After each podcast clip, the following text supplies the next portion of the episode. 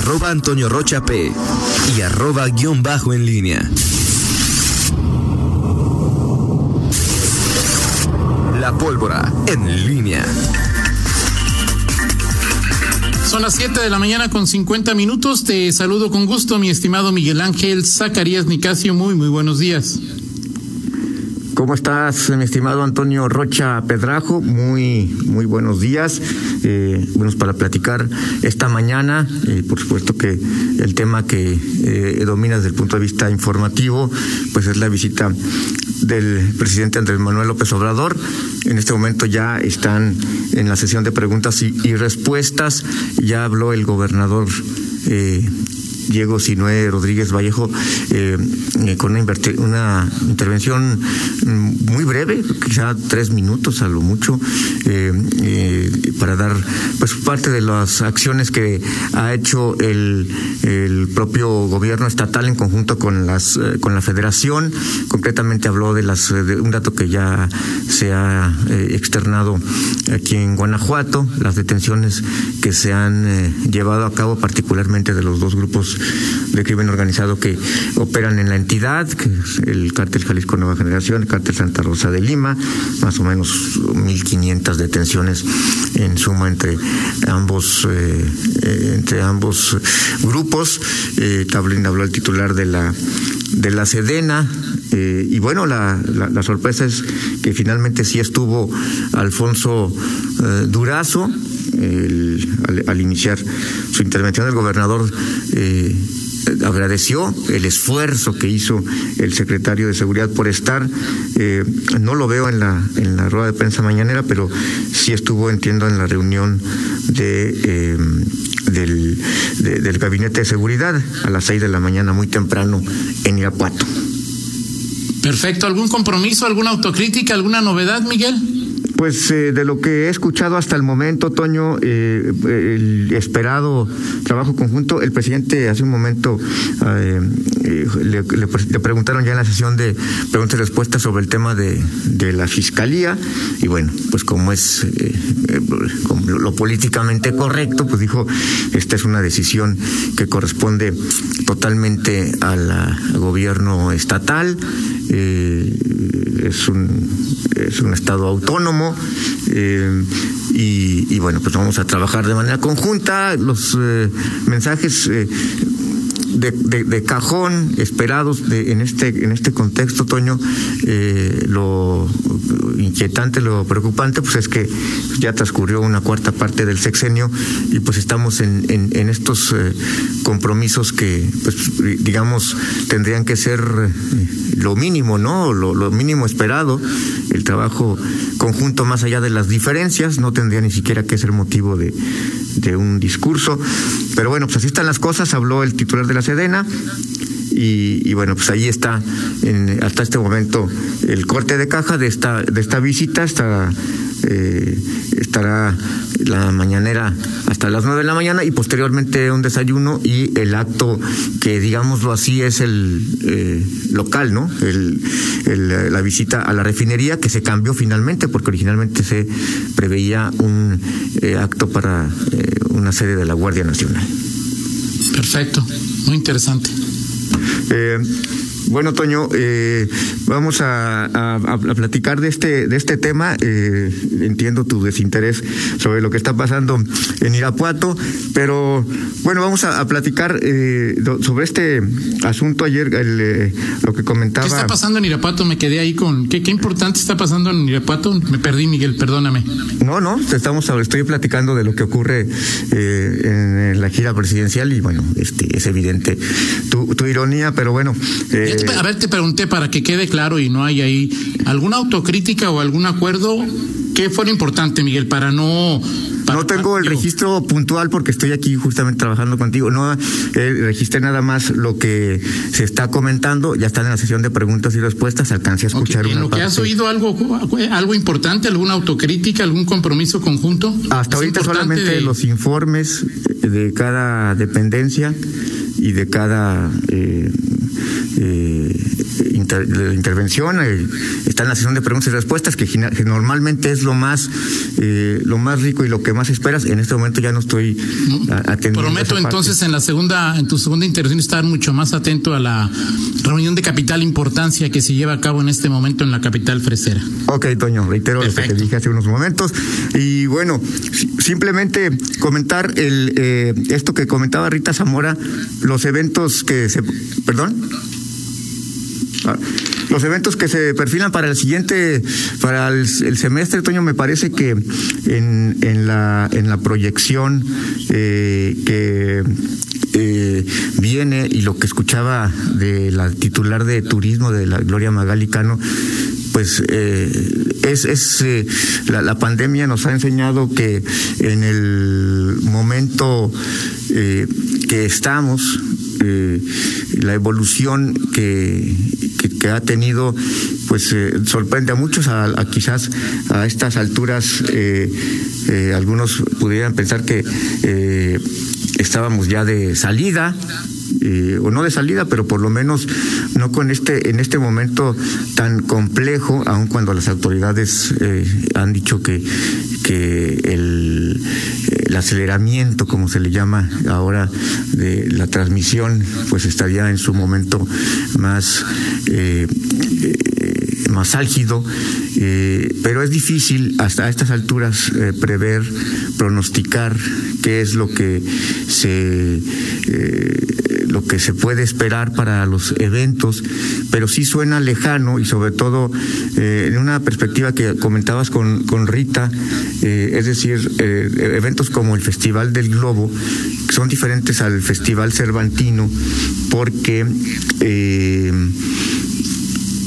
el, el, Festival Cervantino no es un evento que, sea propiamente pensado en, que sea un negocio, eh, eh, un, eh, a partir de la asistencia de, miles y miles de personas. El Festival del Globo sí, y me parece que ahí es donde habría que ver qué es lo que dicen los organizadores, porque pues es impensable que si estás buscando un gran número de asistentes para detonar pues compras, la economía, puedas, puedas pensar que este evento se va a realizar como en años anteriores y pues si no hay asistentes, si restringes esa parte, como parece perfilarse con, con el momento que, se vio en el momento en la pandemia.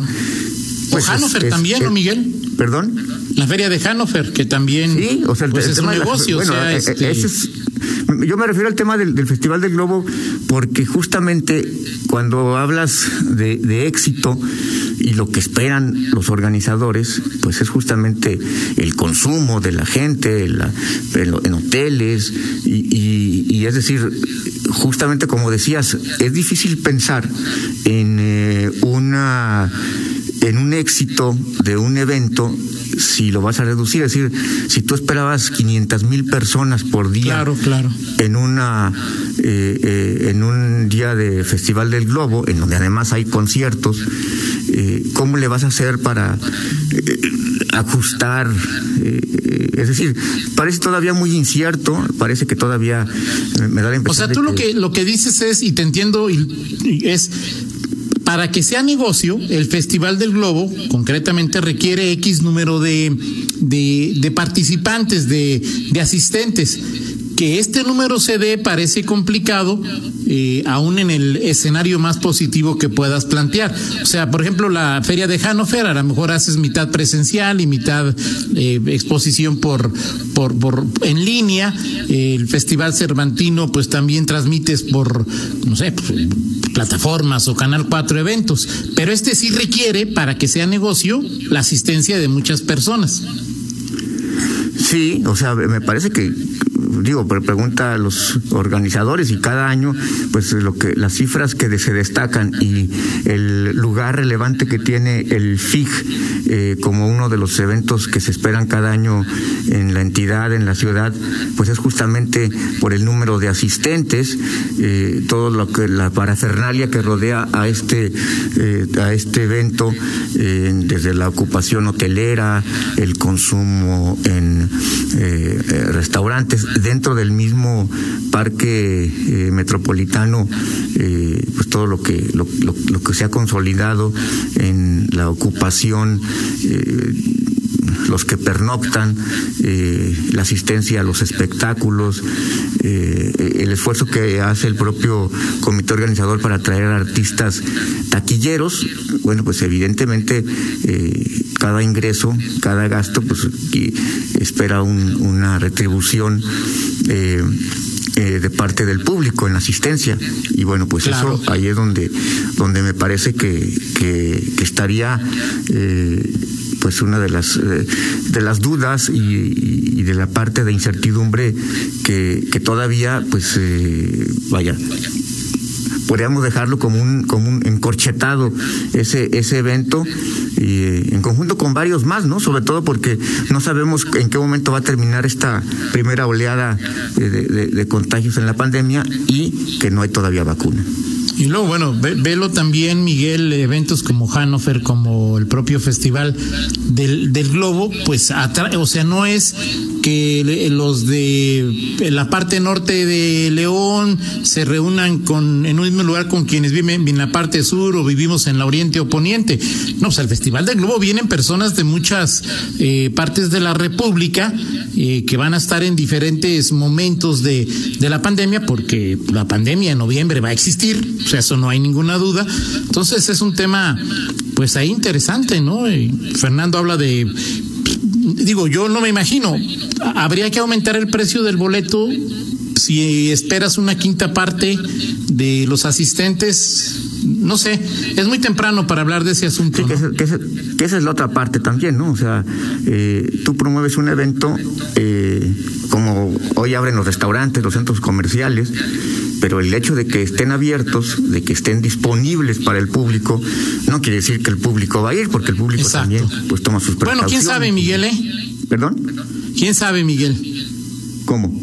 ¿Tú crees? O sea, ve, viendo el comportamiento de la mayoría, cómo nos comportamos los leoneses, ¿tú no crees que habría gente en el Festival del Globo? Bueno, habría que preguntar, por ejemplo, a los eh, eh, en restaurantes, hoy en centros comerciales en León, si eh, el hecho de que ya se permitan ciertas actividades les ha, ellos tienen o registran los mismos asistentes. Claro. O sea, me parece que si hay un sector. Pues ve ese pelio de ayer, Miguel. ¿Perdón? ¿Ves ese pelio de ayer? Sí, por, eso te digo, o sea, un, un dato concreto. Ven, a las misas de las seis de la tarde aquí a, a, Casablanca. Hay hasta eh, todos los días hay pláticas para personas que van a ser padrinos de boda o de bautizos y aquí el templo de Casablanca pueden hacer hasta dos festivales de globo, Miguel, a la gente le vale. Sí, pero, pero por eso te digo, vamos, si vamos a los datos concretos que a ti te gusta manejar datos, podríamos preguntar a los, eh, aquí, donde se ha abierto, eh, restaurantes. Eh. No, no, yo no entiendo. Yo lo que te digo es, ¿tú no crees que habría suficientes personas para ir, ir al globo? No lo sé.